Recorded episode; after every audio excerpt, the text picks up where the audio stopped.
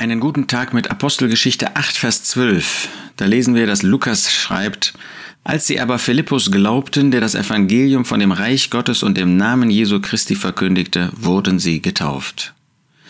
Das ist die Begebenheit, eine von zwei Begebenheiten, die in besonderer Weise über den Dienst von Philippus berichten. Philippus war zunächst einer der sieben, die in Jerusalem, nachdem es das Murren der Hellenisten gab, erwählt worden waren, um dort die Tische zu bedienen um sich um materielle Bedürfnisse der Gläubigen da in Jerusalem, wo sehr, sehr viele zum Glauben gekommen waren, zu kümmern. Aber diesen, diesen Weg, diese Aufträge hat er treu erfüllt und so hat Gott ihm, der Herr Jesus, ihm eine Aufgabe gegeben, die weit über diese, diesen Diakonendienst hinausgeht.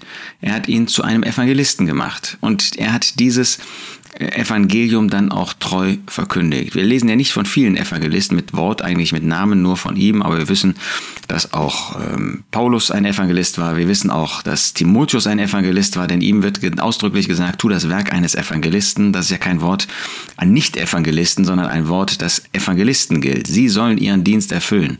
Jemand, der nicht Evangelist ist, soll nicht das Werk eines Evangelisten tun, weil er sonst äh, falsche Dinge tun wird. Dinge, die er, wozu er gar nicht die Begabung hat. Aber Philippus hat diesen Auftrag bekommen und er hat ihn treu erfüllt. Und das sehen wir hier in Samaria.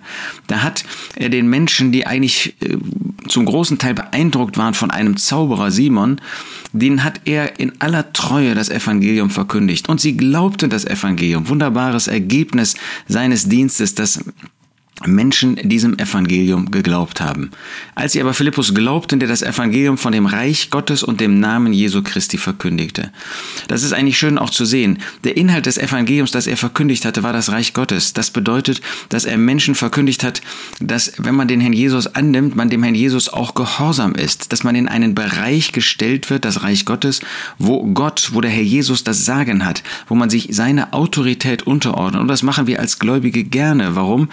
Weil es derjenige ist, der Autorität besitzt, der uns sein Leben für uns gegeben hat, der sich hingegeben hat für uns, dem wir von Herzen gerne dienen wollen. Und zugleich ist es das Evangelium, das von dem Namen Jesu Christi kündigt. Denn das Evangelium ist nicht einfach nur eine Sache, es ist eine Person, Jesus Christus. Und er ist der Inhalt des Evangeliums. Ihm glauben wir.